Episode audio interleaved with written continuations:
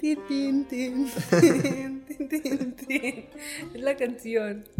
Bienvenidos al Himalaya. No, ya. Bienvenidos, bienvenidas. ¿Cómo están el día de hoy? Hoy me toca darle la introducción a mí porque la invitada de hoy es mi mamá. Estamos muy nerviosas. Pero siempre me pasa a mí que me pongo nerviosa y luego ya después ya se me quita. Em, el día de hoy no sabemos de qué vamos a hablar, pero solo sabemos que va a ser una historia de vida que muy seguramente a muchas personas les va a tocar el corazón y va a dejarles como una semilla, porque al menos en mí eso ha dejado esta mujer. Em, así que esperemos que disfruten mucho de este episodio y que compartan sus experiencias de vida y que se abran a conocer nuevas historias de personas que son normales, pero que han pasado por muchas cosas y que así como mi mamá, hay muchas mujeres que han pasado por situaciones muy complicadas, muy difíciles y al final han llegado a amarse, a cuidarse y a luchar por ellas mismas y por su familia. Entonces, pues bienvenidos y bienvenidas sean. Esperemos que este episodio, que es el número 10, tenga mucho, mucho que aportarles. Es momento de despertar. Bienvenidos a este espacio de expansión, donde se brinda cobijo al herido porque juntos vamos sanando, empoderamiento al contraído porque nuestras almas estamos liberando, herramientas al atrevido para emprender nuevos proyectos, una tribu de humildad y experiencia. Somos alumnos, y somos maestros. Se hablaba mucho sobre el amor, ahora se practica. Se persiguió el éxito sufriendo, ahora se llega desde la dicha. Un movimiento de bienestar donde la paz es la prioridad. Personas en gozo, entrega y presencia, viviendo la era de la conciencia. Hola, hola, bienvenidos a este episodio 10. Hoy vamos a estar con mis suegris. este, que tienen a desde Fresnillo estamos grabando. Este, algunos saben que estamos en Aguascalientes. Y, pero ahorita venimos a Fresnillo. Y pues desde acá vamos a grabar esta, esta historia inspiradora y a compartirles. Quienes ya vieron el. ¿Cuál fue el 3? Que estuvo ahí Don Charlie, mi papá. Y, y la siguiente en la lista, pues será Magracia. Así que, pues tú, ¿cómo estás, Chulis? Estoy nerviosa. Estoy nerviosa de ver qué va a decir mi mamá. ¿Qué tal que revela cosas, eh, ¿cómo se llama? Vergonzosas de mí. Pero estoy muy feliz de que estés en nuestro, en nuestro podcast. Que apenas y con este vamos 10 episodios y eres nuestra tercera invitada tercera, ¿verdad? Nuestra tercera invitada y eres la primera mujer invitada, entonces eso nos pone muy felices. Bienvenida mamá, ¿cómo estás? Pues estoy nerviosa porque cuando me invitaron de verdad no, no les dije de qué voy a hablar yo o qué tengo que decir yo. Pero creo que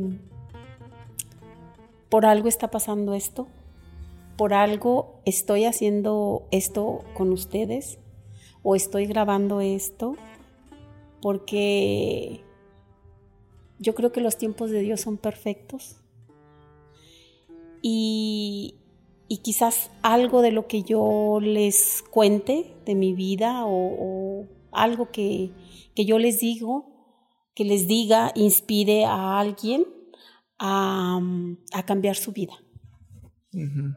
Sí, este, bueno, les contamos quienes no sepan todavía. pues Ángeles y yo somos pareja. Y yo me acuerdo, o sea, cuando nos conocimos, Ángeles siempre ha hablado mucho de su mamá y de su abuela. Entonces siempre como que le estaba mencionando y todo por los masajes, por terapias y así. Entonces, pues Ángeles siempre me contaba mucho, siempre de Magracia y de su abuela Ángela. Y este, bueno, yo cuando conocí a Magracia fue cuando vine, cuando vine y me quedé una vez a dormir aquí. La primera vez. La primera vez que vine a dormir aquí. Y, y ya desde ahí, este, ya vi cómo estaba en un, en un trabajo de soltando creencias y porque este Ángeles quería que me durmiera con ella y acá de este lado, que ustedes no ven los de YouTube, pero de este lado hay unos cuartos así como hasta el fondo. y Gracia me decía así de que, pues ya te preparé el cuarto hasta allá. y, y Ángeles me tenía así abrazado, peñiscado de, no, que se quede aquí. Y entonces fue como que un reto entre, entre Magracia y Ángeles, así de no allá, no aquí, no allá. Al final ganó Ángeles. Y, ya, pero pues desde ahí, este, fue como que nos conocimos y donde ahí pude como que notar que, que ya estaba como en un trabajo de, de soltar creencias y así. Pero, pues, ¿cómo fue que, que empezó a, a hacer ese trabajo? yo ya me, yo ya sé algunas historias, este, pero creo que no es tanto tiempo el que lleva en como en camino de, pues como conciencia como tal, ¿no? Entonces, como desde cuándo fue que entró como en, en, este proceso? Yo creo que yo entré en un estado de donde ya empecé a entender eh, muchas cosas y muchas creencias y muchos paradigmas que yo traía. Yo creo que fue a partir de cuando Ángeles me invitó al proceso de transformación, porque yo no creía en ello, o sea, yo le decía, yo no ocupo de eso, yo, pues ¿para qué? ¿A mí qué me van a enseñar? Yo lo sé todo, porque yo cre en mi creencia, yo me sentía una mamá que había hecho bien las cosas, y que había luchado mucho para salir de, de una situación muy, pues que prácticamente había estado en, en mí, desde que yo eh, tuve una pareja y tuve mis hijos, o sea, y cuando yo salí de esa, de esa situación eh, fue porque yo me dije a mí misma, nunca más voy a dejar que alguien me grite, nunca más voy a dejar que alguien me maltrate. Entonces yo luché mucho para salir de ese hoyo. Entonces cuando yo llega, me invita Ángeles al proceso de transformación, yo creía que todo lo que yo había hecho estaba perfecto, estaba bien. Porque yo me decía a mí misma, yo luché mucho para salir del hoyo en el que yo estaba. Entonces, ¿a mí qué me van a enseñar? Si yo yo todo lo he hecho bien. Saqué mi familia adelante, me volví una madre proveedora. Entonces yo estoy bien, porque yo luché por salir de esa violencia en la que yo estaba. Entonces a mí qué me pueden enseñar. Entonces yo me resistía a, ir a, tomar ese, ese curso. Este, y inclusive cuando yo llegué ahí, yo llegué en una manera este, pues ahora sí que de emperador a ver qué hacían, a ver qué no hacían. Y, y ahí me di cuenta, este, que tenía muchas cosas por sanar, que mm, yo adopté esa actitud de, de control hasta cierto punto en mi familia para salir adelante. O sea, ahora entiendo que no era controladora, yo me hice controladora para poder manejar la situación que yo estaba viviendo. Y, hasta ahí lo entendí. Entonces, eh, yo llego a ese proceso y yo estaba todavía con, con mi ego de que yo todo lo había hecho bien hasta que mi hija es la que va y me da una retroalimentación y me dice, mamá, es que esto y esto y esto, ve cómo criaste a tu hijo, el más grande, cómo son sus maneras de, de, de ser, de portarse, mm, ve a tu hijo el, el, el de en medio, cómo es eh, inseguro, veme a mí, que, que estoy, que soy pues un reflejo de ti. Y, y me dolió mucho cuando una vez me dijo, porque soy como mamá. Mm. Haz de cuenta que a mí me dio una bofetada, dije, sí es cierto. Porque yo pido que ella no se deje controlar, no se deje manipular cuando yo yo hacía lo mismo. Entonces ella estaba siguiendo solamente un patrón. Lamentablemente yo creía que solamente el darles una carrera a mis hijos, el que ellos tuvieran y, tuvieran un buen trabajo, yo con eso estaba cumpliendo. Yo decía, yo les di una carrera y yo me sentía orgullosa de eso y todavía me siento porque a base de trabajo les di una carrera, pero yo creía que eso era todo, darles una carrera para que ellos se defendieran en la vida. Yo no veía más allá lo que lo que ellos habían pasado, cómo eran ellos, eh, si eran, por ejemplo, el grande era, era pues es como yo, controlador, muy, con mucho ego. El más chico era muy inseguro, pero yo creía que solo con tener una carrera y tener un título, con eso bastaba. Y eso era lo que yo les exigía, decía, para que tenga una vida buena, una vida mejor, para que tenga un buen trabajo, para que usted a sus hijos, a sus hijos no les falte nada, a sus hijos no tengan hambre. Entonces yo creía que, que dándoles eso, un estudio, pues ya con eso se solucionaba todo. Porque yo no quería que sus hijos fueran a sufrir lo que ellos sufrieron. ¿Qué, te refieres a que, que sufrieran lo que ellos habían sufrido? Pues a sufrir um, hambres, a sufrir um, que a veces no tuviéramos ni para unos zapatos, a que no tuvieran una casa, que anduvieran de un lado para otro, rodando. Y yo decía, si ellos estudian, ellos tienen, van a tener una casa, van a tener un trabajo y sus hijos van a estar bien. Porque cuando ellos estaban chiquillos, pues tuvimos muchas, yo tuvimos muchas carencias porque, pues por azares del destino, yo me junté con una persona este, que tenía otra familia. Entonces, pues yo fui como pues la, la, segunda familia, así, simplemente.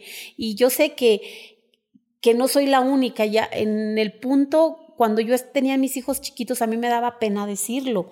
¿Por qué? Porque las personas te juzgan simplemente cuando saben que, que vives en esa situación dice, no, pues es que ella es mala, es una mala mujer porque está, porque está con ese hombre que tiene otra pareja.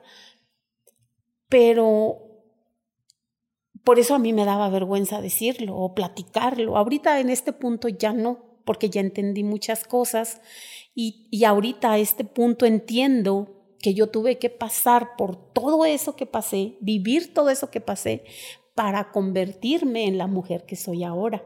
Ahora ya lo veo como un aprendizaje, pero en aquellos años, pues yo me sentía mal porque ante la sociedad yo era la mala.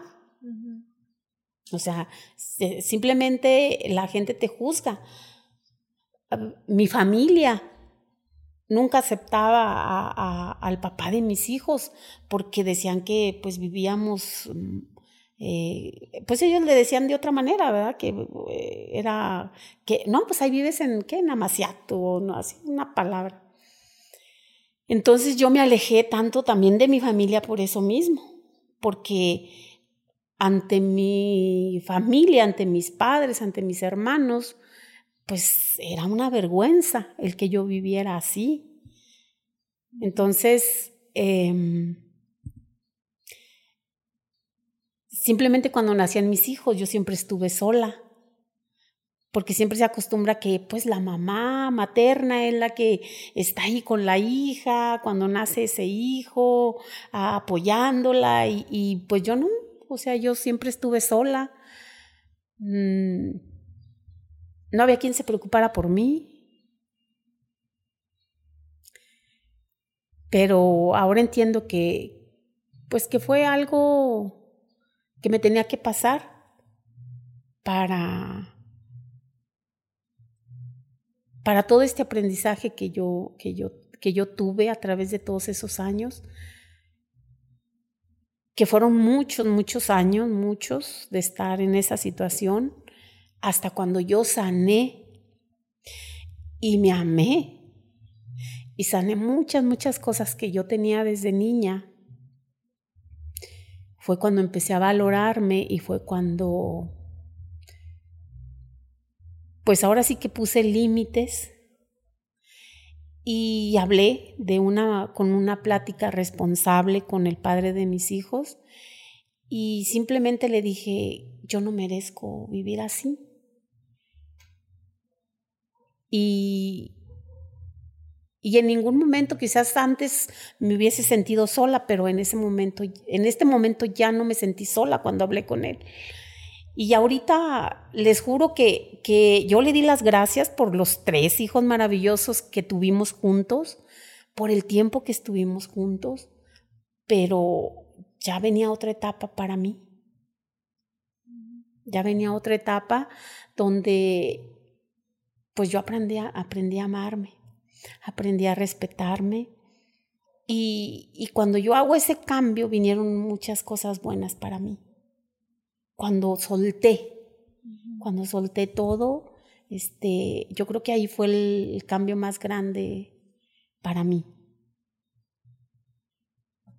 Cuando me quedé, no me quedé sola porque yo fue mi elección, pero yo me sentí libre, con esa libertad tan hermosa que debemos tener las mujeres de elegir a dónde ir, a, no darle, eh, a, no, a, no, estar pidiendo permiso y que te estén cuestionando a dónde vas, porque vas, no vas, eh, no sales. Eh, yo creo que la libertad en la mujer es algo tan, tan bonito, el poder elegir lo que tú quieres hacer. Porque lamentablemente en esta sociedad cuando te casas o te juntas con alguien, inmediatamente te etiquetan todo lo que tienes que hacer. Y el hombre cuando es machista, cuando es celoso, te, te hace cuenta que te corta las alas y te encierra. Tú eres mía, nadie te puede ver, no puedes salir, eh, qué esperanzas que alguien voltee a verte porque pues ya están enojados. Entonces cuando, cuando tienes esa libertad, haz de cuenta que te sientes un ave feliz porque puedes hacer lo que tú quieres. Y, y sí es un tema como que hasta ahorita con todo el movimiento del feminismo y así, se va, como que vamos haciendo conciencia de eso, porque normalmente lo, a, lo, a las que se victimiza es a la mujer. Este. Y, han pasado casos de que en la tele, o sea, si alguien fue abusada o algo así, este. No se, no se habla y no se hace conciencia para los hombres, sino se empieza a hablar de la mujer. ¿Por qué no hizo esto? ¿Por qué hizo esto? O sea, todos los cuestionamientos normalmente van así como que hacia la mujer. Y yo creo que así se sentía cuando, o sea, se juntó y el, el tema de, pero no estar casados y otra familia y los hijos y así. era como que más hacia usted, ¿no? Sí. Y, y la, sí, pues era hacia mí, porque pues siempre al hombre lo justifican, porque el hombre, cuando el hombre saben que, que tiene, que engaña a la mujer y que tiene otra mujer, dice, no, pues casi siempre yo lo he escuchado, no, es que ese es bien chingón. Y pues sí, siempre dicen, no, es que ese tiene muchas viejas, es bien chingón. No, y la mujer no, es el contrario. Cuando una mujer, este, tiene así una pareja que no están casados, pues al contrario, la, la, pues ahora sí que la, a la tachan de, de, de, que es mala, de que por qué hizo eso, pero realmente pues no sabemos el por qué ella hizo esa elección. Quizás no se valoraba como mujer, no se amaba, sentía que no valía. Entonces, o situaciones, ¿no? Como de, de que es lo que se vio en su familia. O sea que aunque ustedes no lo crean, aquí en Fresnillo nosotros siempre hemos vivido en un, una zona eh, marginal, o sea, pues la gente de acá es, de verdad es pobre y, y nos ha tocado ver muchas situaciones de niñas, o sea, literal es que una señora tiene 12 hijos y de esos 12 hijos tiene niñas de 12 años y la niña ya anda juntándose con otro muchachillo y al rato la niña, literal una niña de 13 años con un niño o con un bebé. Y es como, y se repite la historia y, o sea, no es por juzgarlos, pero no, no les enseñan a sus hijos algo diferente y todos están como en la misma cadenita donde la hija de la hija de la hija ya está igual de 13, 14 años con bebés, con historias así. Entonces, pues sí, también tiene mucho que ver el entorno donde, donde vives. Donde vives. Eh, fíjate que, bueno, yo para mí, el, que yo haya hecho esa elección, ahora que tomo conciencia, este, pues yo me considero siempre que, fue, sí fui una, una adolescente y después una adulta, este, que estuvo muy marginada porque mi papá era muy machista, mi papá no nos dejaba ir a los bailes, mi papá, este, no nos dejaba pintar, no, no nos dejaba este, tener novio, simplemente una vez que yo quise pintarme solo mi boca, porque alguien me regaló un bilé, eh, mi papá me, lo recuerdo muy bien, que yo tenía ya en ese tiempo 16 años, y, y me abrazó y me llevó, este, pues mi mamá hacía en leña, y tenía su comal y tenía mucho Disney. Entonces mi papá agarró así con el dedo, mucho Disney, y todo, todo me embarró de Disney. Dijo, ah, quiere andar pintada, pues va a andar pintada. Entonces yo ahí, yo me sentí muy triste por la actitud de mi papá. No lo juzgo, porque pues ellos también tenían todas esas creencias. Eh, pero sí fuimos muy limitadas en ese aspecto Recuerdo en otra ocasión, pues yo ya de 16, 17 años, cuando empieza uno ya en ese despertar de que le gustan a uno los muchachos y no, pues que... Y, de querer arreglarte, ¿no? ¿Verdad? O sea, porque pues es ese instinto, pues. Y fuimos a que nos cortaran el pelo mis, mis dos hermanas y yo, con alguien que apenas sabía cortar pelo, pero nosotros fuimos a que nos lo cortaran. Y llegamos a la casa y nos vio que nos cortamos el pelo y no corto, sino largo, porque teníamos unas trenzas muy grandes.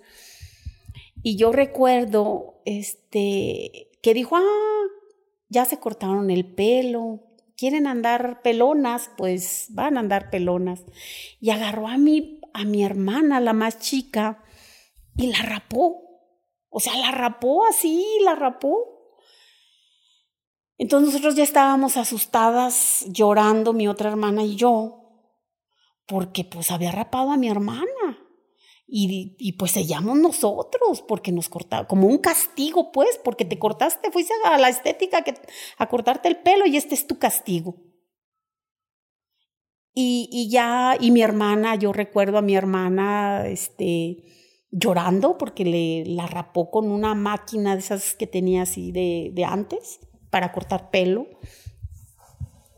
Y nosotros ya estábamos pues tristes, llorando ahí, asustadas porque nos iba a cortar el pelo.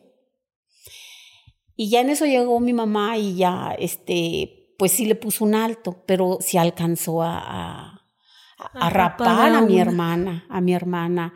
Entonces, eh, y ahí ella sufrió mucho bullying porque cuando iba a la escuela le decían que era niño y, y ella pues sufrió bullying. Yo creo que también en este punto, pues, ella se acuerda, pero pues dice que no, que no pasó nada, pero no lo ha trabajado ni lo ha sanado, yo creo. Entonces sí, sí estuvimos muy limitadas en ese aspecto. Entonces, cuando yo conozco a mi pareja, este, pues yo ni le pedí permiso a mi papá, yo me fui con él, sin saber qué situación tenía él. él me había dicho, o sea, en un tiempo me, me había dicho que se había tenido una pareja, pero que estaba separado. Pero pues ya cuando me fui, pues ya resulta que no. Resulta que, que, que sí tenía él su pareja, pero yo ya estaba con él y ya este, estaba embarazada de mi primer hijo. Entonces, por, por vergüenza, por pena, o sea, yo no me regresé a mi casa porque yo cómo me iba a regresar ya a mi casa. Y no, no tuve el valor tampoco de decirle a mi papá y a mi mamá. Entonces, pues yo me, yo me alejé. Y pues a partir de ahí fue, este, pues un sufrimiento porque, pues imagínense, un hombre que tiene un trabajo que le pagan el mínimo y tener que partir ese, ese, eso poco que ganaba para dos familias, pues lógico que a las dos nos tenía con, con, con, hambre. con hambre, con necesidades. Entonces, pues andábamos rentando, eh, a veces no teníamos que comer. Entonces sí fue una situación muy, muy difícil para mí y, y, y de violencia, porque aparte era, era, tomaba mucho eh, y era muy, muy celoso. A lo mejor tenía mucho que ver la edad, porque me ganaba con muchos años. Y, pero sí es muy difícil vivir con una pareja que es uh, celosa, que toma y que aparte es violenta. ¿En qué momento tú decidiste ya no, o sea, que dijiste, mis hijos no van a volver a tener hambre y, y empezaste a trabajar? Porque las personas no saben, pero tú tienes más de 27 años trabajando. Fíjate que eh, yo hay dos eventos que me marcaron. Yo creo que son los dos eventos donde yo realmente he sentido el sufrimiento, porque no es dolor, el dolor es físico, cuando algo te golpeas y te duele, ese es dolor físico, sino el sufrimiento, donde yo experimenté el sufrimiento, pero de una manera muy, muy fuerte, que, que fue cuando tenía mis dos hijos chiquitos y no tenía nada que darles de comer, nada. Tenía un paquete de maseca y arroz. Y al grande le cocía arroz y comía arroz con gorditas de maseca. Pero el más chiquito me pedía leche y yo no tenía para darle. Y recuerdo que fui a la tienda a pedir un litro de leche fiada y no me lo quisieron fiar. Y él lloraba y me pedía leche. Yo creo que es el sufrimiento más grande ver a tus hijos que tienen hambre y no tienes nada que darles. Ahí yo a mí se me desgarraba el corazón como madre. Hubo momentos, yo vivía en un cuarto sin ventanas, un cuartito chiquito. No una, cientos de veces. Yo pensé en suicidarme junto con mis dos hijos porque ahí mismo adentro tenía la estufa y yo decía, pues le pongo una toalla abajo a la puerta y le abro al gas y aquí me quedo con mis hijos, no los dejo a sufrir. No lo hice porque, pues a lo mejor no me atreví, nunca tuve el, el, valor, pero sí lo pensé muchas veces. Pasó el tiempo, Luego, yo fui acumulando también mucho, mucho, mucho rencor, mucho. Llegué yo a un punto donde de verdad yo decía que, que el amor no existía, porque yo decía, yo me enamoré y para mí el enamorarme fue mucho sufrimiento, el amor no debe de existir. Es más, no existe el amor.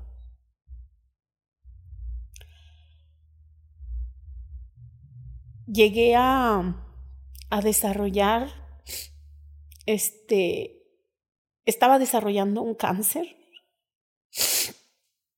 Yo me fui a Guadalajara con el oncólogo al Hospital de Oncología Guadalajara, donde pues ahí me hicieron muchos estudios. Pero yo, cuando ya estaba allá, pensé en mis hijos, yo dije, no, a mí no me va a dar cáncer porque mis hijos me necesitan. Si no tuve el valor de suicidarme, junto con ellos, yo no puedo dejarlos solos. Estuve en tratamiento, yo creo que como un año. Y de hecho ya no, me dijo el oncólogo que no podía tener hijos ya por todo lo que me hicieron. Pero resulta que salgo embarazada de mi hija. Entonces ahí yo lo vi como un milagro. Yo dije, esto es un regalo que Dios me está mandando y es por algo. Cuando yo todavía no sabía que ella era mujer, yo le pedía mucho a Dios que fuera hombre. Porque yo decía, yo no quiero que mi hija pase lo que, lo que yo. Porque las mujeres siempre venimos a sufrir. Y resulta que cuando tenía siete meses de embarazo, me hacen un ultrasonido y me dicen que es mujer. Ahí como que yo no lo asimilaba. Yo esperaba que fuera un hombre por eso. Entonces, nace mi hija, pues yo la, yo la amo. Pero siempre estaba con que ella va a sufrir porque es mujer. Llega una ocasión cuando yo exactamente el día que cumplí 40 días de, de aliviada porque me hicieron cesárea. Yo estaba dándole de comer a mi niña en la noche, yo a mis hijos siempre les di pecho. Y llegó mi pareja como, no sé, eran las 12, una de la mañana, tomado. Y de celos. Se puso celoso por una situación tan simple. Entonces me cortó mi pelo. Yo en ese tiempo tenía mi pelo largo y me cortó mi pelo. Porque antes de decir qué situación lo hizo enojar, ¿verdad? Lo que pasa es que él nunca me dejaba depilar, jamás. Entonces, eh, yo en esa ocasión, yo soy alérgica a los perfumes y al desodorante. Y a mí me regalaron un desodorante y me lo puse. Y me irritó muchísimo. Entonces yo dije, para aliviarme más pronto, pues me voy a depilar. Y me depilé mi axila, mis axilas. Y eso le molestó muchísimo. Dijo que yo creo que andaba con algún cabrón, que yo creo que me había dicho que no le, que ya no le, que no le gustaba así, que por eso me depilé. Y ahora que lo pienso, digo, o sea, ¿cómo podía pensar eso? Que yo tenía 40 días con cesárea, todavía ni me recuperaba. Y me cortó mi pelo. Me me pegó.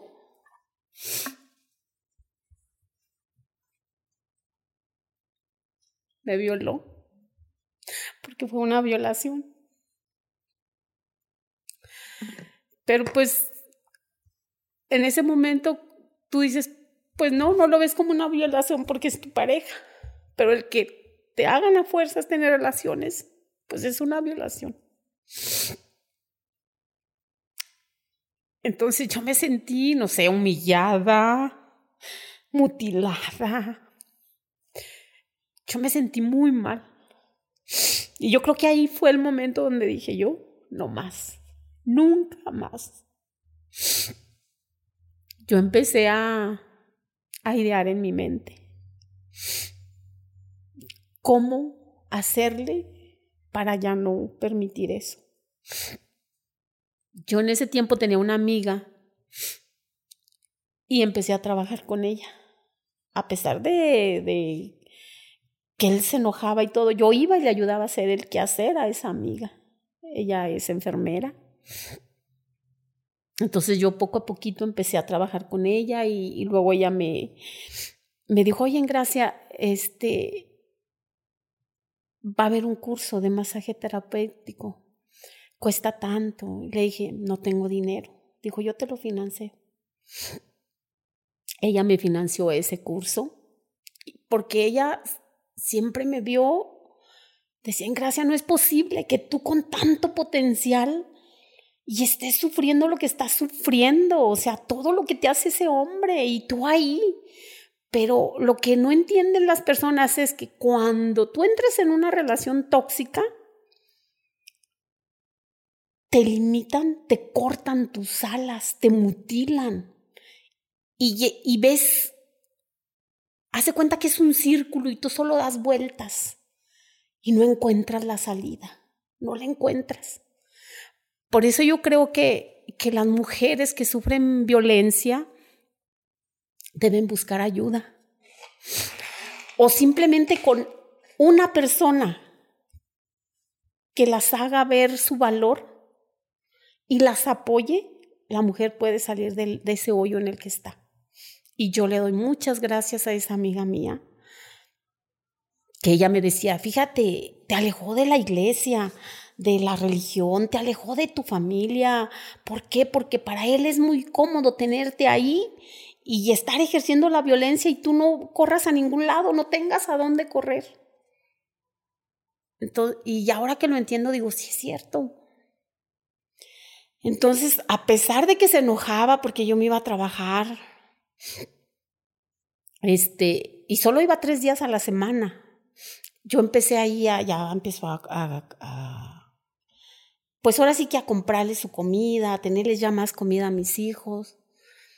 Y después de ese curso, ella me empezó a, ella fue mi primer paciente y luego me empezó a recomendar y fui haciendo una cartera de, de clientes. Y aún así, con él, con mi pareja pegado, enojado porque iba a dar los masajes, porque regresaba, porque me decía que yo lo que me gustaba era andar de Así me lo decía literal. Lo que te gusta es andar de puta, por eso quieres andar en la calle.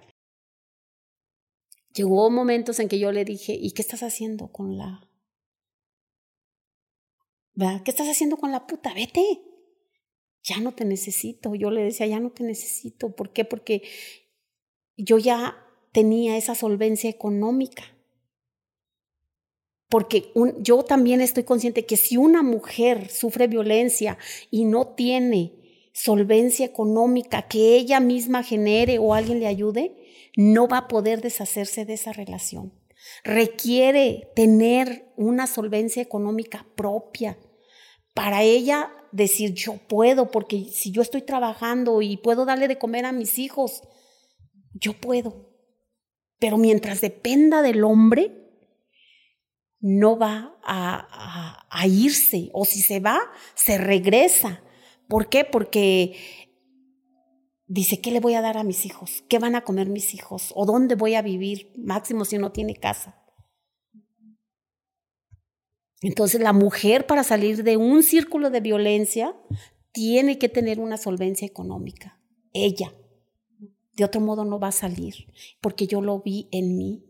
Porque a partir de que yo empecé a tener solvencia económica, yo empecé a defenderme. Y nunca más, ya no permitía que me dijera pendeja, que me dijera que no valía nada, que qué iba a hacer, no, y, pero ahí yo tomé una actitud que yo me hice como un hombre, porque yo ahí vi que el ser mujer no funcionaba. Fue donde yo tomé esa actitud de hombre y siempre lo decía, si yo hubiese sido hombre, yo hubiese sido un hombre bien chingón. Ahí tomé yo eh, el, pues sí, me hice como un hombre. Ahí, yo creo que fue cuando dejé de usar vestido. Y jamás me he vuelto a poner un vestido. Porque el, yo decía, el ser mujer no funciona. El ser mujer, no. Y yo muchas veces me, me decía, y me y decía, ¿por qué yo fui mujer? ¿Por qué? Yo no aceptaba ser mujer. Y me volví como un hombre. Entonces ahí empecé yo a controlar todo. Pero lamentablemente también empecé a controlar a mis hijos. Pero hasta que yo tuve esa solvencia económica, dije, yo voy a demostrar que yo puedo. Y ya no permitía, o sea, aunque mi pareja llegara borracho, yo lo mandaba por un tubo. Y ya es más, hasta... Hasta la, cárcel lo mandaba. Sí, de hecho sí, si llegaba agresivo y, y, yo le hablaba a la policía y la policía se lo llevaba y ya. Decía yo no, y cada que hagas esto, le decía yo voy a llamarle a la policía, porque yo ya yo no voy a permitir que me, que me maltrates o que me digas cosas. Pero fue hasta entonces cuando yo tuve esa solvencia económica. O sea, porque si no, no lo haces, no lo haces.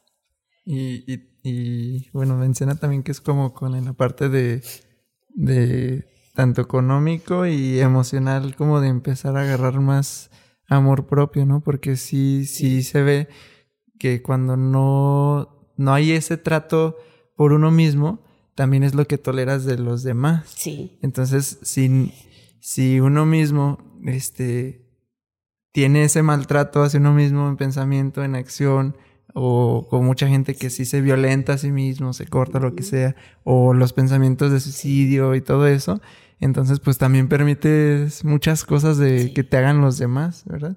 Y entonces cuando va como que creciendo ese, esa valía, ese, ese empoderamiento, el amor propio y todo, entonces ni siquiera tienes tanto que limitar a los demás, sino este, bueno, más bien empieza a poner límites a los demás. Así es.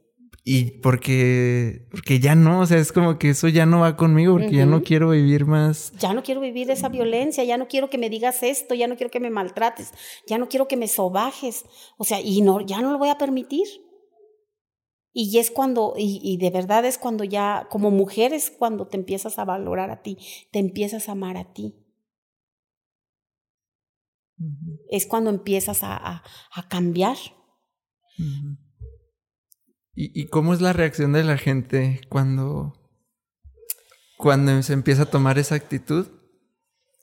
Fíjate que la gente, yo a mí, muchas personas, yo creo que he sido, no por, porque yo sienta ese ego, pero yo he sido como ejemplo para muchas personas, para muchas mujeres sobre todo porque ellas mismas me han dicho, o sea, nosotros la vimos, cómo estaba, dónde estaba, y todo lo que usted ha cambiado, todo lo que usted ha, logrado, porque a lo mejor no he logrado muchas cosas, pero para mí han sido logros muy, muy grandes. Sí, pues es que o sea, a veces no conocemos las situaciones de, vida de las personas. Este, a mí me gusta ver como, eh, le digo mucho a Ángeles, o sea, de que todo es una posibilidad. Y a veces de quien menos pensamos pudo haber tenido una historia de, de abuso, de violencia, de violación, de lo que sea. Entonces, como juzgarlos por lo que hacen o por lo que han logrado, por lo que piensan así, eh, es es estar así viendo muy poquito porque no nos damos cuenta de todo Toda lo que... Toda la historia que hay atrás. Toda la historia. Entonces, y así mismo, o sea, a veces puede ser difícil verlo, pero a la misma gente que nos violenta o a la misma gente que es así, puede ser difícil, este, tratar de ser compasivos con ellos, pero pues también tiene una historia porque si no, pues no lo harían. O sea, si una persona eh, ha recibido eh, amor y buena educación y valores y todo, este, es muy complicado que esté haciendo ese tipo de cosas o dañando a la gente.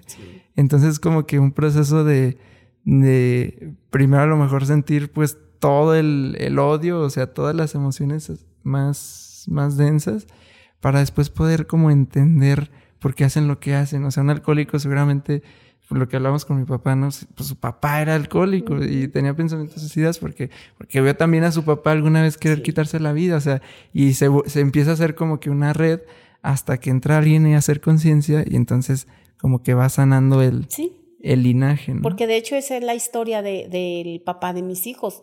Él veía a su papá cómo golpeaba a su mamá, cómo la dejaba tirada, bañada en sangre, que le metía unas golpizas y siempre tomado su papá. Y pues lamentablemente él también repitió la historia. en, en, cuestión de violencia, de, uh, de alcohol. Entonces, sí, y, y mientras no estés abierto a sanar todas esas heridas, este, no, no, no vas a cambiar. Yo cuando me permití sanar, porque, o sea, yo me levanté responsable por mis hijos, simplemente porque no les faltara qué comer. Porque inclusive yo le llegué a decir a mi pareja, le dije, ¿sabes qué? Este, yo voy a seguir trabajando y voy a seguir haciendo lo que hago, de dar mis masajes, porque a mis hijos nunca les va a faltar qué comer. Mis hijos nunca van a volver a tener hambre, porque cuando tú estuviste, que yo no trabajaba contigo, tuvieron mis hijos hambre. Entonces yo no voy a permitir eso, ya no. Entonces, yo me permití a lo mejor, eh, ahora sí que ponerme los pantalones, esa parte, pero todas las heridas quedaron ahí. Quedaron ahí, ahí estaban escondidas. Y yo recuerdo bien que cuando me pasó, cuando pasó esa situación que me cortó mi pelo, que, que me pegó, yo a partir de ahí me juré jamás llorar. Dije, porque el llorar no funciona. El ser mujer no funciona. El ser mujer, para nada. Y yo, este, cuando llego a mi proceso, que me invita mi hija a los talleres de, de desarrollo humano, yo ya tenía, yo creo que como 23, 24 años que no lloraba. No derramaba una lágrima porque no, el llorar no, ¿cómo? El llorar es de débiles. Era lo que yo les, siempre les cuento, que yo había visto una sola vez llorar a mi mamá y fue cuando tuvo, cuando pasó lo del accidente, que fue cuando llegamos al hospital y, y estabas llorando, pero no de, no de sufrimiento, sino como de dolor por el, el dolor de la pierna destrozada, pero no había lágrimas de, de sufrimiento. Y, y, yo siempre les digo, o sea, yo nunca había visto llorar a mi mamá hasta que llegó al, a los talleres y ahí fue cuando dije, ¿qué? Mi mamá llora. Sí. sí, de hecho, cuando yo hice el día sábado de mi básico, que hace una llamada responsable, yo le hice la llamada a mi hijo, el más, uh, el de en medio. Y, y pues ahí lloré y, y le pedí perdón porque yo creo que fue al que más controlé, al que más daño le hice, entre comillas, porque a los tres les hice daño con mi actitud de, de, control. Y recuerdo bien que me decía él, es que usted no es mi mamá, está llorando. Y decía, ¿qué le pasa? Y yo le decía, no, hijo, no me pasa nada, o sea, me estoy permitiendo sentir y llorar. Entonces, eh, ahí fue cuando ya, de, a partir de ahí yo creo que me hice más chillona. me hice chillona, pues. Pero a mí me sirvió mucho el proceso de transformación porque de verdad a mí me cambió la vida. Porque eh, fíjate que, y, pero lo que yo, como que yo siempre tuve esa espinita de, de, de, de, de salir adelante, de hacer cosas por mí, aunque tenía ese limitante que no me dejaban. Recuerdo cuando eh, yo, aunque se enojara, yo hice mi secundaria abierta, porque yo no tenía la secundaria, yo hice mi secundaria abierta. Y cuando yo estaba haciendo mi secundaria, o sea, recibía muchas burlas de mi pareja porque, mm, ¿qué vas a aprender? ¿De qué te sirve eso? Uy, que así, o sea, burlas. O sea, el tono en que lo dicen. Pero aún así, yo dije, yo hago mi secundaria y la hice a pesar de todos los frenos, o sea, yo siempre tenía como esa espinita de, yo quiero hacer cosas para mí. Entonces, cuando ya llego yo a este proceso de, transformación, este, inclusive mis hijos me llegaron a decir, es que usted ya no es mi mamá, ya cambió totalmente. Entonces, ya fue cuando en una ocasión yo le dije a uno de mis hijos, pues mira, yo estuve sosteniendo sus alas muchos años, ahora me toca a mí.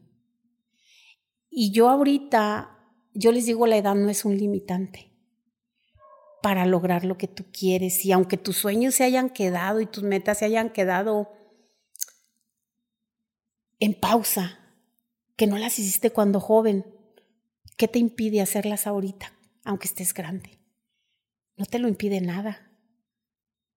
Y yo siempre, yo me, siempre me he considerado una mujer um, eh, que se atreve a hacer las cosas.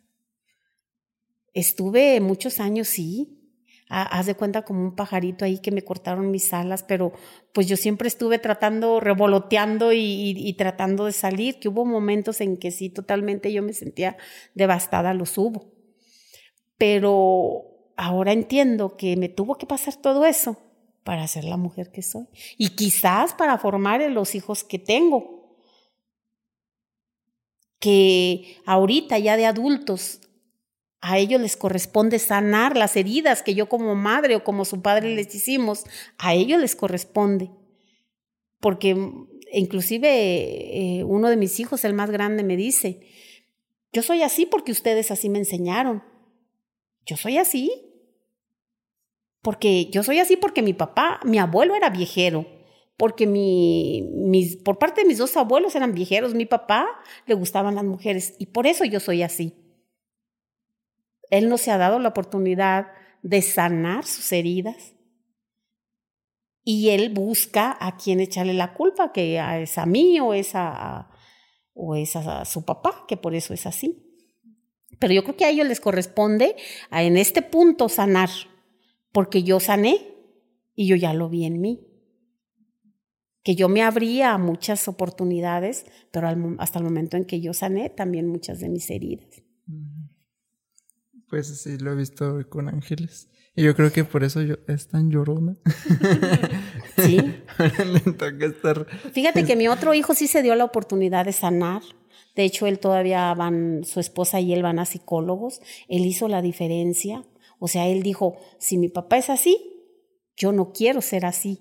Y él, mis respetos, es un, un hombre responsable, que se ve en su familia, en su hijo, dice, yo no voy a hacer lo que mi papá hizo. Sí, creo que como hijos es lo que nos, nos corresponde esa parte. Y, y hay, hay papás que sí logran como cacharla y a lo mejor ser los que inician, pero hay, hay quienes no, hay quienes es totalmente la, la responsabilidad ya de los hijos para frenar esos comportamientos, porque porque sí, sí es lo más fácil. Este, yo también veo así de que tío, o sea, sí es lo más fácil decir, pues mi papá es así, o eso yo veía.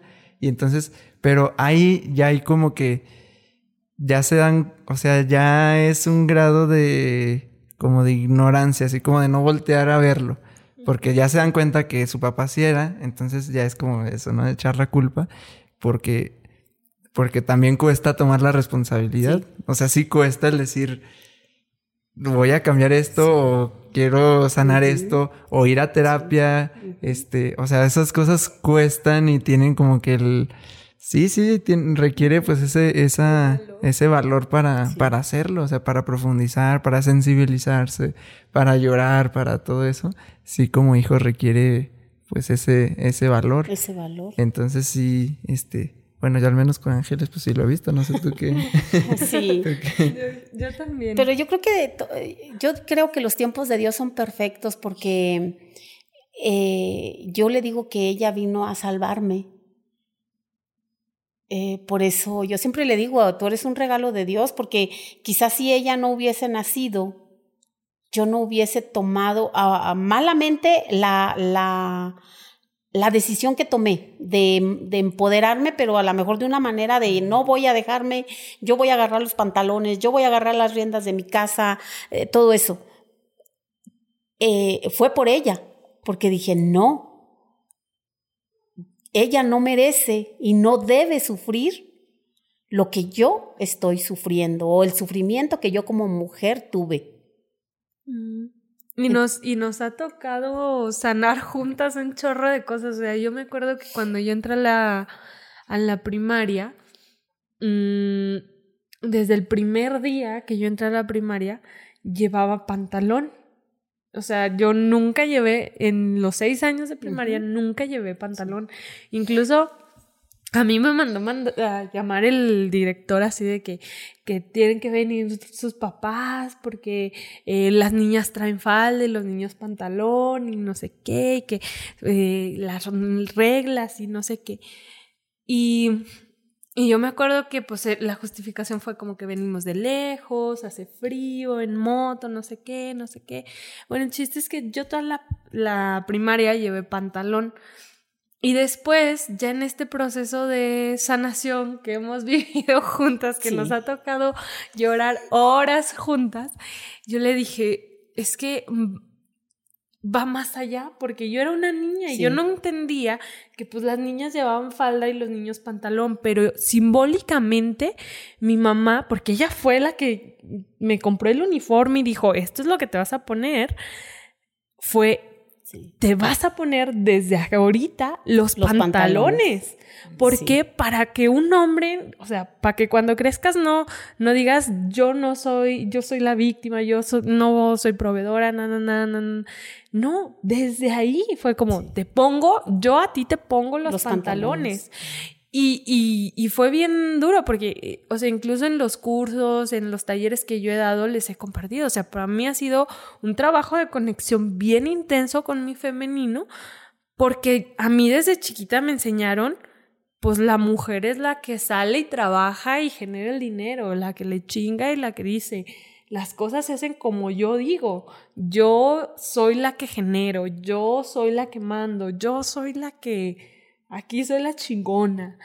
Y, y, y sí, o sea, yo, lo, yo crecí viendo eso y entonces ahora que estamos juntas en este proceso de sanar, de conectarnos, entonces fue como un choque ir como destejiendo muchos, muchos modelos y muchas ideas que, pues que como dijiste, ¿no? Para bien o para mal, se crearon.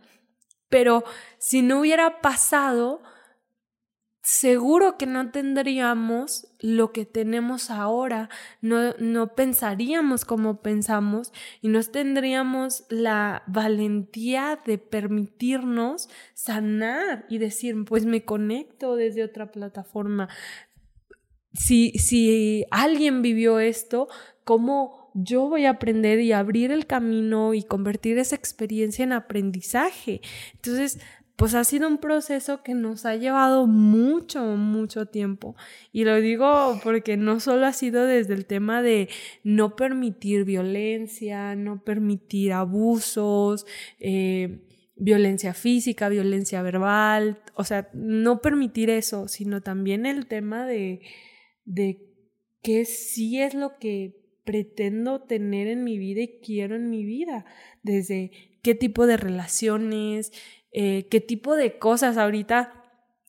Nosotros aquí en la casa en la que estamos no tenemos internet, por ejemplo, pero ha sido como, ok, ¿por qué no internet? Pues porque preferimos no tener información, eh, o al menos mi mamá como no información que me contamine, no quiero eso, no quiero que justo el, el hogar y el ambiente que he creado se contamine y he puesto mis límites. Y por ejemplo, casualidad no sé, ¿verdad? Pero todo ha sido para llegar a, esta conciencia de decir que sí y que no permito ya en mi vida. ¿Tienes algo más que agregar? Fíjate que yo hubo una frase que a mí me impactó mucho.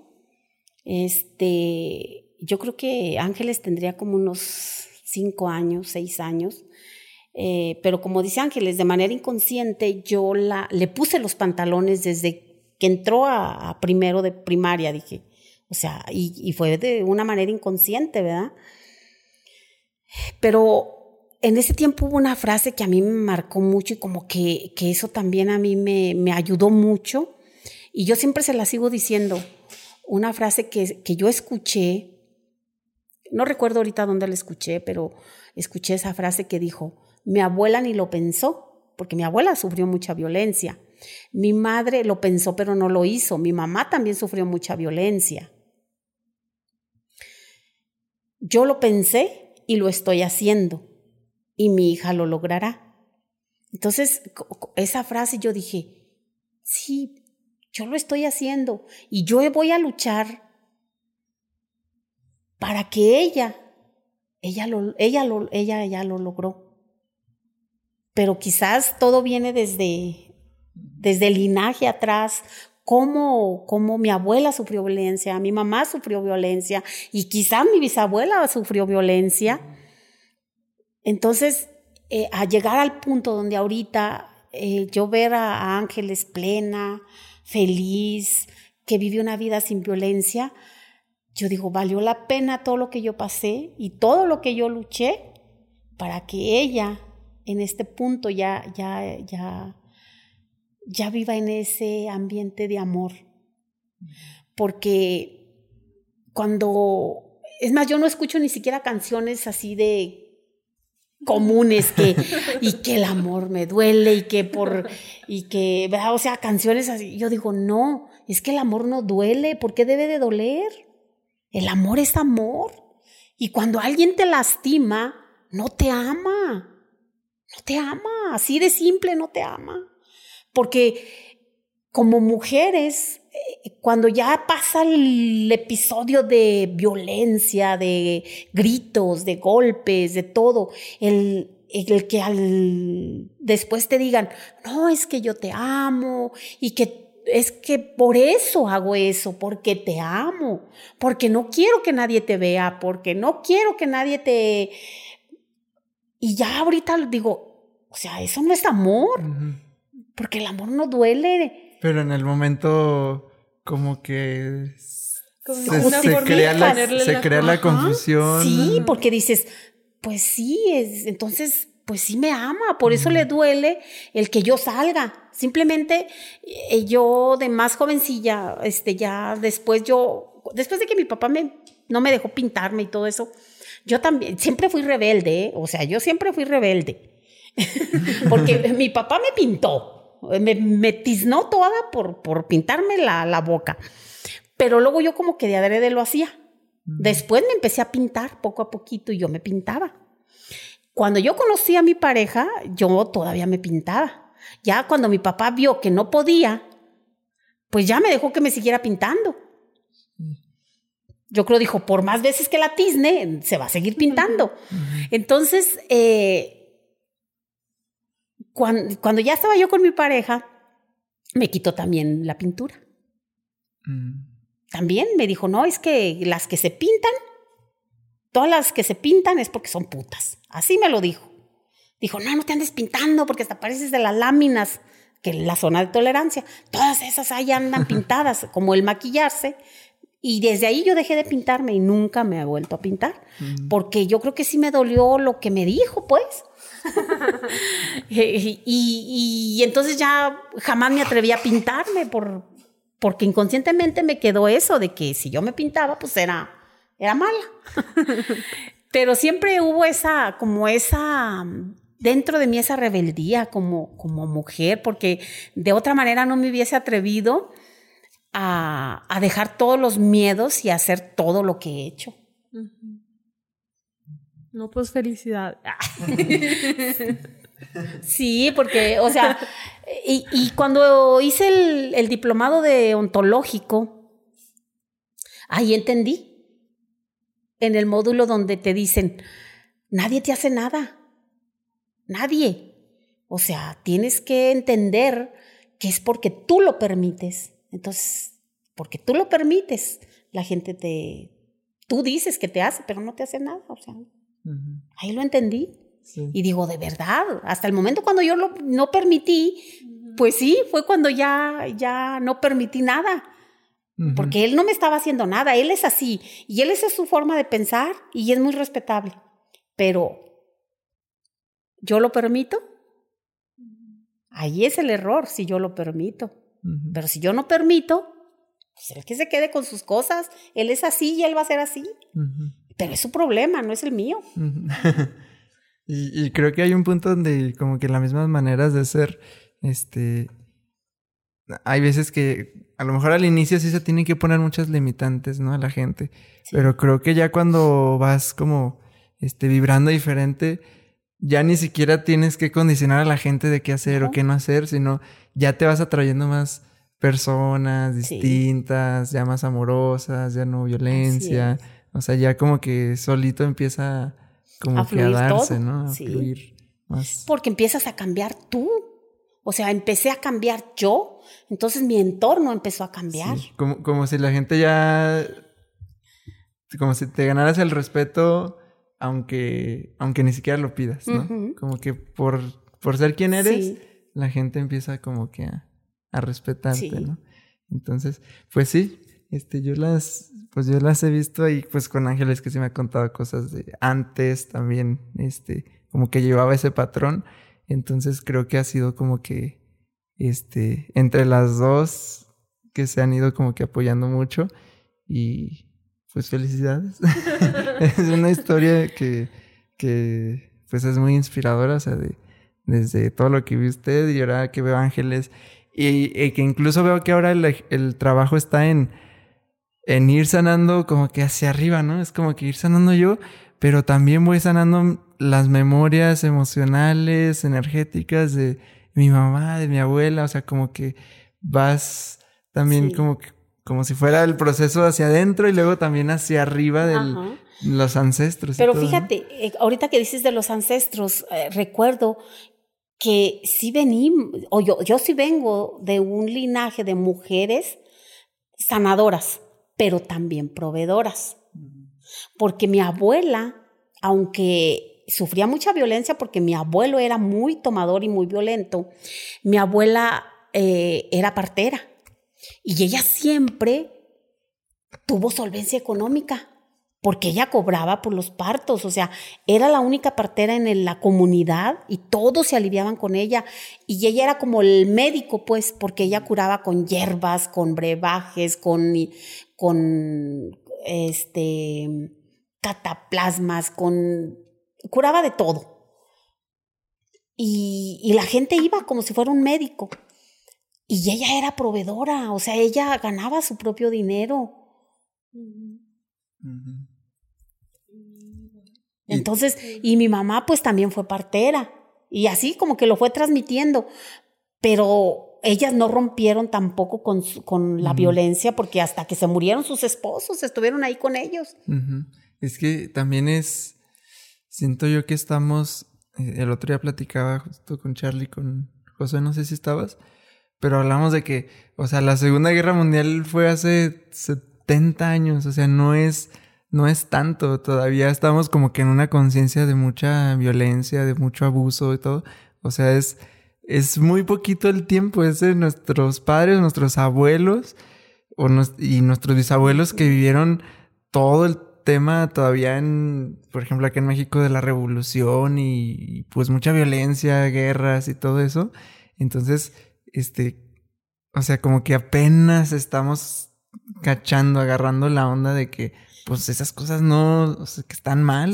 O sea, y siento que está todavía muy naciente apenas, apenas esto. Y ahorita con el movimiento feminista y todo, como que se ha creado mucho apoyo y, y, como hombres nos ayuda mucho a concientizar de a ver qué micro este, cosas hacemos que vamos haciendo, que vamos limitando y como mujeres también, o sea, para todos, ¿no? Eso, eso te iba a decir, o sea, no solo los hombres, porque creemos que el único que genera violencia hacia la mujer es un hombre, pero hay más, o sea, incluso las mujeres violentan otras mujeres, no de la manera física, que sí la hay, pero ah, como mujeres llegamos a hacer mucha violencia a otras mujeres. Sí. Y eso está gacho, pues, y como dices, no este despertar de la conciencia donde apenas estamos dándonos cuenta de cómo violentamos a otra mujer.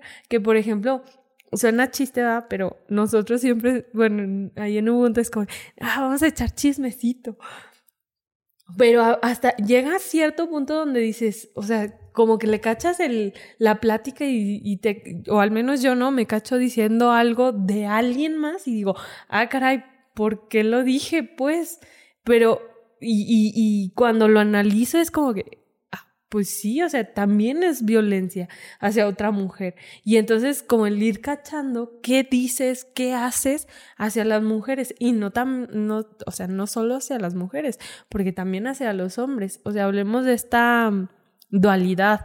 Tanto las mujeres podemos sufrir violencia como los hombres pueden sufrir violencia. Sí, el hecho, el hecho de que no se permitan sentir, llorar o que creer que así son las cosas y todo eso este, pues también, es una forma de que los hombres también se, sienten atrapados. Reprimidos. reprimidos. Están reprimidos. entonces, pues es que, ¿cuál es su acción? Reprimir a las mujeres. así. Entonces, sí, sí es todo un tema que yo siento que estamos todavía muy, pues como en pañales con, en, en eso. O sea, de verdad siento que llevamos muy poquito tiempo. Claro que hay gente que ya lleva años y mujeres que llevan años en lucha y así, pero como que colectivamente apenas estamos más poco a poco entrando en, en conciencia. En conciencia de eso, porque sí, o sea, dentro de las parejas eh, mismas eh, se dan las violaciones y todo eso, o sea, ni siquiera cosas que ni sabemos o no nos imaginamos, entonces pues con todo este tipo de, de personas, este, como usted que van haciendo conciencia de esto y que van atreviéndose a hablarlo, este, a teniendo, a escuchar a otras mujeres que han pasado cosas similares y todo, pues así de, de, de persona a persona se va como que eh, sintiendo este, este apoyo, ¿no? Entonces, pues yo espero que, bueno, estoy casi seguro, o sea, ya de generaciones abajo dices, sí. Ya no, como, como usted, o sea, ya no permitiría estas cosas. No, no, ya ahorita es de este punto, no, no, no, ya, ya no. Sí, ya. Como dicen coloquialmente, ya estoy curada de espantos. sí. no, no. Es que cuando realmente de veras, cuando eh, empiezas a tomar conciencia, todo cambia. y, y, yo creo que yo como mujer es, uh, es mi deber este, apoyar a otras mujeres porque, por ejemplo, aquí en mi entorno donde yo vivo, este, hay muchas mujeres violentadas. Eh, de hecho, esa es mi visión. Ahorita siento que estoy como en un de que no he, de, que no he continuado eh, en esa lucha, pues, de, generar um, cursos para mujeres, para niñas, sobre todo en las secundarias o en las prepas, porque sí lo estaba ya haciendo como promotora en esa mujer. Eh, pero yo creo que por algo estoy viviendo todo esto, porque cuando retome, voy a retomar, que no tarda mucho, voy a diseñar algo donde primeramente se lleven talleres adaptados a las mujeres, pero no solo a las mujeres, porque siempre le damos el enfoque a las mujeres. Y quizá nos haga falta darle el enfoque al hombre. ¿Por qué el hombre genera violencia? Y empoderamos a la mujer, pero nos olvidamos del hombre. Porque el hombre, porque tiene tanta herida, tanta creencia, tantos modelos mentales, por eso es así. Entonces, yo creo que hay que empezar por los hombres. También enseñarles En conjunto con las mujeres. A sanar y a, sentir, ¿no? Que era algo de lo que hablábamos em, en un episodio anterior, ¿no? Como el no reprimir. que si un niño está llorando, permítele que llore, que sienta y que, y que no se reprima, que no haya esta represión. Pues, este, vamos cerrando este El, el, episodio de, de hoy. Ah, pues, ¿qué, ¿qué, últimas palabras quisiera decirle a, a mujeres, a hombres? Pues mira, yo creo que a los hombres, primeramente, que se observen. ¿Por qué actúo así? ¿O por qué me comporto así? ¿Qué viví que no acepto y no quiero cambiar? Cuando el hombre acepte eso, él va a buscar una sanación. Y a la mujer igualmente.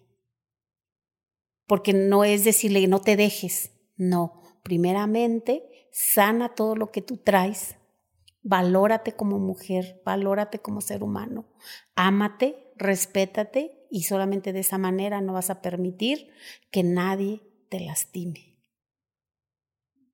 Porque es muy fácil aconsejar a la mujer, no te dejes, no seas pendeja y que déjalo y que no, primeramente retoma tu valor como mujer, porque a partir de ahí es cuando vas a empezar a cambiar las cosas. Pues sí. Este, bueno, yo me llevo de que como es con esto último de no no juzgarlas más. Si ya están en un espacio de que no saben ni qué hacer o en un círculo así que se sienten atrapadas y como dices, sí, los comentarios son, pues no te dejes y no sé qué.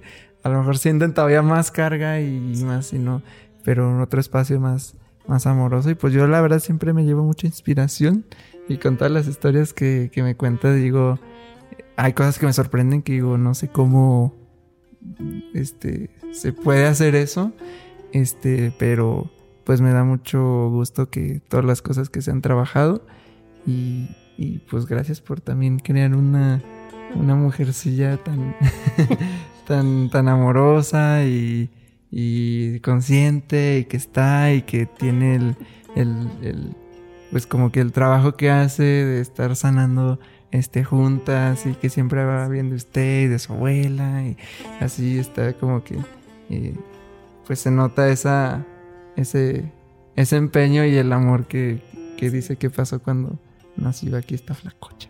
Entonces, pues gracias por compartir el día de hoy y eso es lo que yo me llevo. Yo me voy muy agradecida porque nos compartiste parte de, tu historia. No nos contaste muchas cosas, pero sé que este mensaje así toque a una persona y la haga reflexionar y, cambiar algo, que se siembre, siembre una semillita y, y que esa persona, aunque sea solo una persona, vea que no está sola y que hay muchas personas que o pasaron por lo mismo o por cosas más fuertes y que aún salieron adelante y que crearon muchas cosas y que siguen y que no se limitan por la edad, por el tiempo. Eh, me llevo eso, tu semilla de ser mujer, tu semilla de trabajar, tu semilla de amar. Gracias por ser mi mamá. Eh, por enseñarme todo lo que me has enseñado y por cuidarme hasta este momento de mi vida. Yo sé que vas a seguir cuidándome siempre. Muchas gracias por compartirte y por abrir tu corazoncito y llorar juntas otra vez. te amo mucho, mamá. Gracias. Yo también te amo mucho, Mimi. Le digo que ella es mi regalo que Dios me envió. Porque yo creo que a partir de ahí fue donde yo hice muchas cosas, este, muchas cosas que me, que fue lo que me, me inspiró para que ella tuviera otro, otro entorno. Eh, pero sobre todo el proceso de transformación fue el que me ayudó. Yo le estoy eternamente agradecida a ese proceso, porque antes yo la empoderaba, pero decirle, usted estudie y usted sea bien chingona. ¿Y para qué? Para que el día que se case, si le toca un cabrón que no la valora, que no se lo mande a la chingada y usted tenga armas para defenderse y usted pueda trabajar y pueda salir adelante. O sea, ese era mi empoderamiento que yo le daba. En ese momento, pues yo no pensaba en en que había que sanar primeramente muchas cosas, pero yo le estoy eternamente agradecida con el proceso de, transformación porque eso fue lo que, lo que nos, me apoyó a mí a, sanar y, y pues ya a empoderarse, pero de una manera muy diferente, desde el amor y entender que no porque te pasa, no buscar el por qué, por qué me pasó, sino el para qué me pasó. Pues muchas gracias. Gracias a todos los que nos escucharon y nos vieron a este momento. Si les gustó este episodio, pues pueden compartir con la con la gente, con sus familias, con sus mamás, con sus hijas. Compártanles este, este episodio y pues nos vemos al siguiente, la siguiente semana. gracias. gracias.